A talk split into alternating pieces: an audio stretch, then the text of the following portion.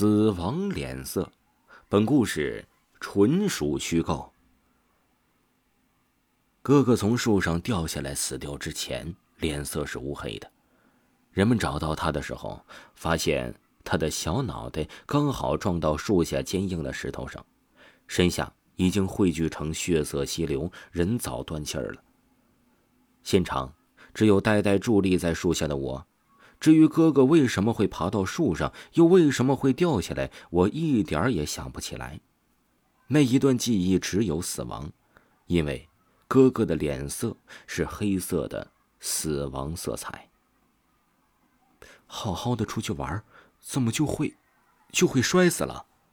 极其疼爱哥哥的继父抱着哥哥的尸体，撕心裂肺的哭喊。我被母亲安置在距离哥哥尸体最远的角落，都能看到哥哥脸上的黑色渐渐退散，变成惨白惨白的脸色。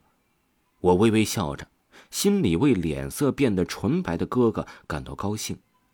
活着的哥哥是喜欢捣蛋欺负人的坏小孩，死去的他似乎被神原谅了，所以赐予他纯白的脸色。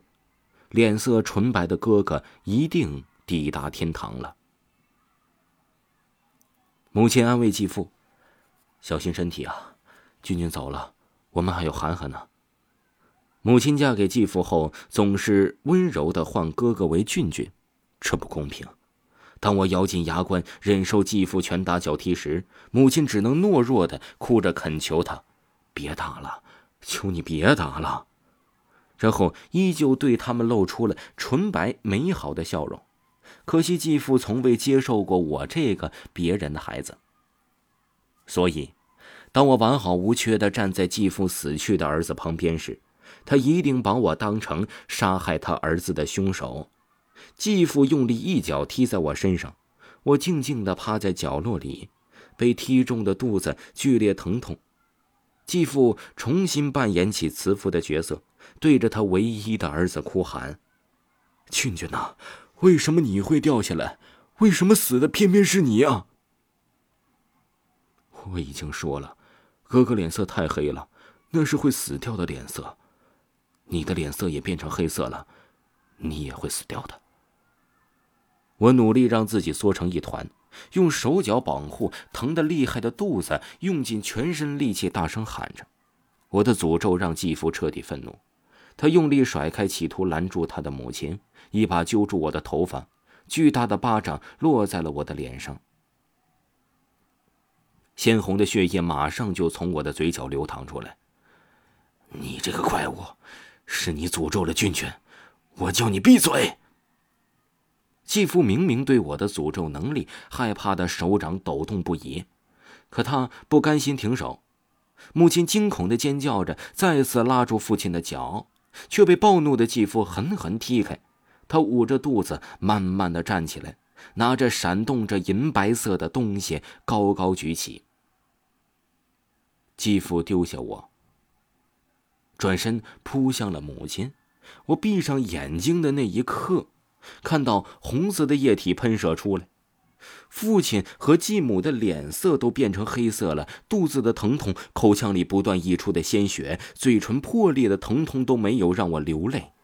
但看着母亲，这世上我唯一能够依赖亲人的脸色也变成黑色时，我的眼角有冰凉的泪溢出。带着浑身伤口再次睁开眼睛时，我知道。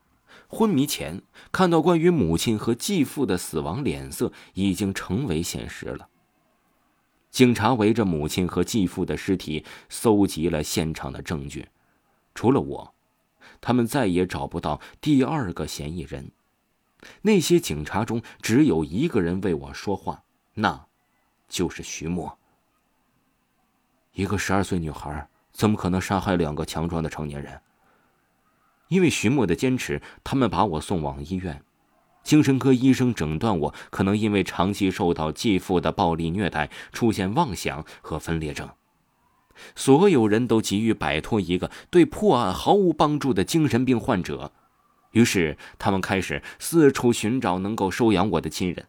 而我的亲人只有下落不明的父亲，他因为意外成为瘸子。失去工作后，母亲就和他离了婚。